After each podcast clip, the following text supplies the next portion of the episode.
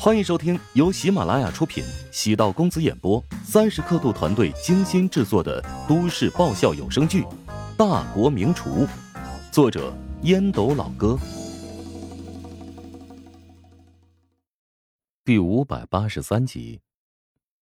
高阳敷了一张面膜，给胡展娇打了个查岗电话。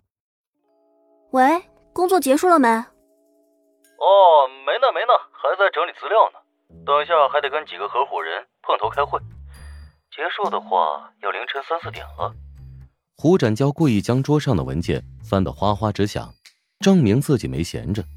高阳轻声道：“今晚曹长波来了一趟。”啊，那个狗东西还惦记着肉包子？不不不不不，惦记着沈冰啊！瞧他那个劲儿头，一时半会儿怕是不会放弃。今天买了好几千的礼物呢。是在暗示我什么吧？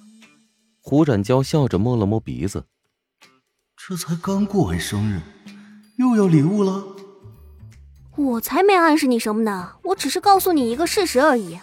我也特别讨厌曹长波，如果沈冰真的被他追到手，还真让人觉得可惜。鲜花插在牛粪上。沈冰收下礼物了吗？没收，打包好了邮给曹长波。沈冰也是太善良。要我就直接扔进垃圾桶，还浪费快递费呢。沈冰这招啊，很妙的。如果扔进垃圾桶，怎么证明他没收下礼物呢？寄回去能告诉曹长波没动他的东西，两清。我怎么没想到这一层啊？那是你礼物收的比较少。沈冰从小到大情书礼物没少收，在这方面呢很有经验。这也行。我是不是挺没用的？怎么会呢？你是我胡展娇看中的女人，全世界独一无二。你、乔治还有沈冰，你们都有自己追逐的理想和事业，而我现在一无所有。高阳也曾是天之娇女，小学、初中、高中成绩一直都是名列前茅，不折不扣的学霸。但到了大学之后，他才意识到。世界上优秀的人有很多，自己只是微不足道的尘埃。高阳表面看上去强势，其实骨子里有很自卑的一面。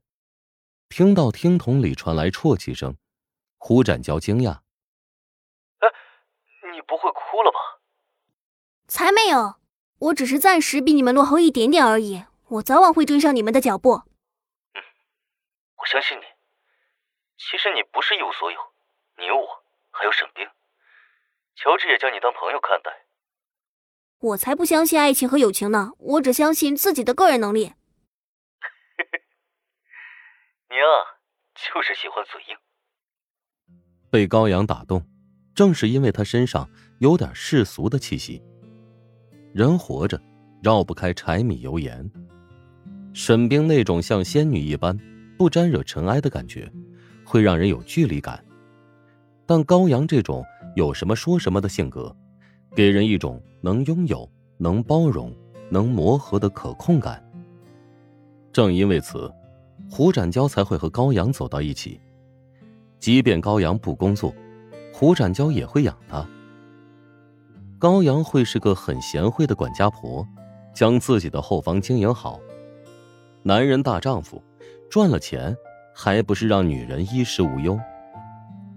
胡展娇是个荷尔蒙很强的男人，看到美女会心动，会走不动路。但胡展娇将高阳当成自己的人生伴侣，用心在疼。只不过男人疼女人的方式各不相同。有些人呢是用甜言蜜语疼在嘴上，有些人是用实际行动疼在实处。胡展娇仔细想想，有点膨胀。除了口嗨之外，还真是个不折不扣的好男人。高阳遇上他，还真是三生有幸了。只是最近高阳不上班，比较闲，经常变换花招对付他，想起来有些肾疼。曹长波在高阳那里吃了闭门羹，返回家中，手机接到了快递消息。我最近没有网购啊。难道沈冰将送过去的礼品如数奉还了？心情很难受，有种被无视的落寞感。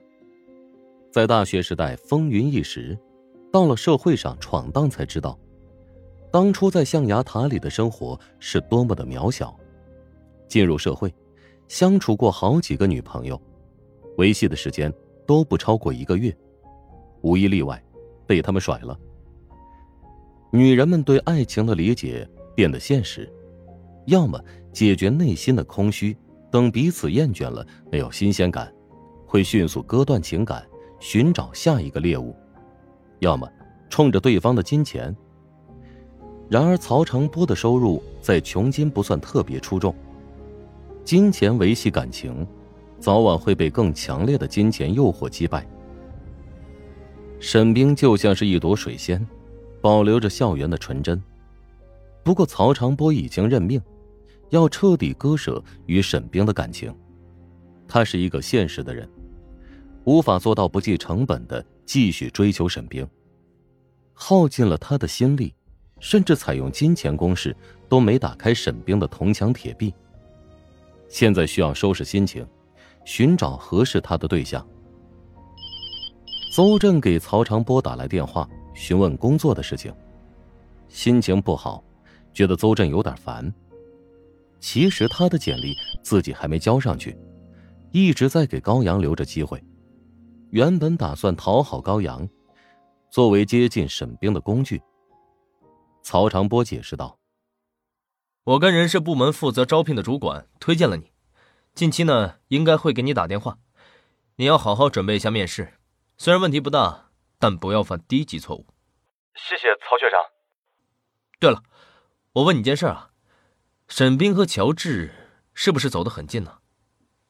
曹长波被沈冰拒绝。试图寻找理由。当一个女人将心封锁，很有可能是心中住了某个人。应该不会吧？乔治已经结婚了，而且他老婆挺漂亮，是省电视台的女主持。你可以在网上关注一下。而且老婆家里挺有钱的。哎，仔细想想，人比人气死人。咱们拼命努力，才往前艰难的迈出一步，而乔治什么事情都不用做。也处于人生巅峰了。家家有本难念的经，乔治也会有自己的烦恼。至于他跟沈冰的关系，很不正常。我怀疑他们俩私下有不可告人的秘密。追求沈冰不成，索性打算利用邹震之口恶意诋毁沈冰。邹震愕然，虽然内心不太敢信，但人都会被阴谋论影响。曹长波继续滔滔不绝，说出了自己的分析。如果不是特殊关系，怎么会帮沈冰介绍一份年薪三十多万的工作？我上次去高阳家中过生日，胡展娇是高阳的男朋友，那乔治是以什么身份参加的呢？照你这么一说，乔治和沈冰的关系的确很可疑啊。跟邹震抱怨了一通，曹长波的心情舒服不少。人？偶尔会有得之不得便悔之的心态，在沈冰的身上恶意下了很多诅咒，突然觉得沈冰不值得自己继续爱了，心里也平衡了。本集播讲完毕，感谢您的收听。如果喜欢本书，请订阅并关注主播，喜马拉雅铁三角将为你带来更多精彩内容。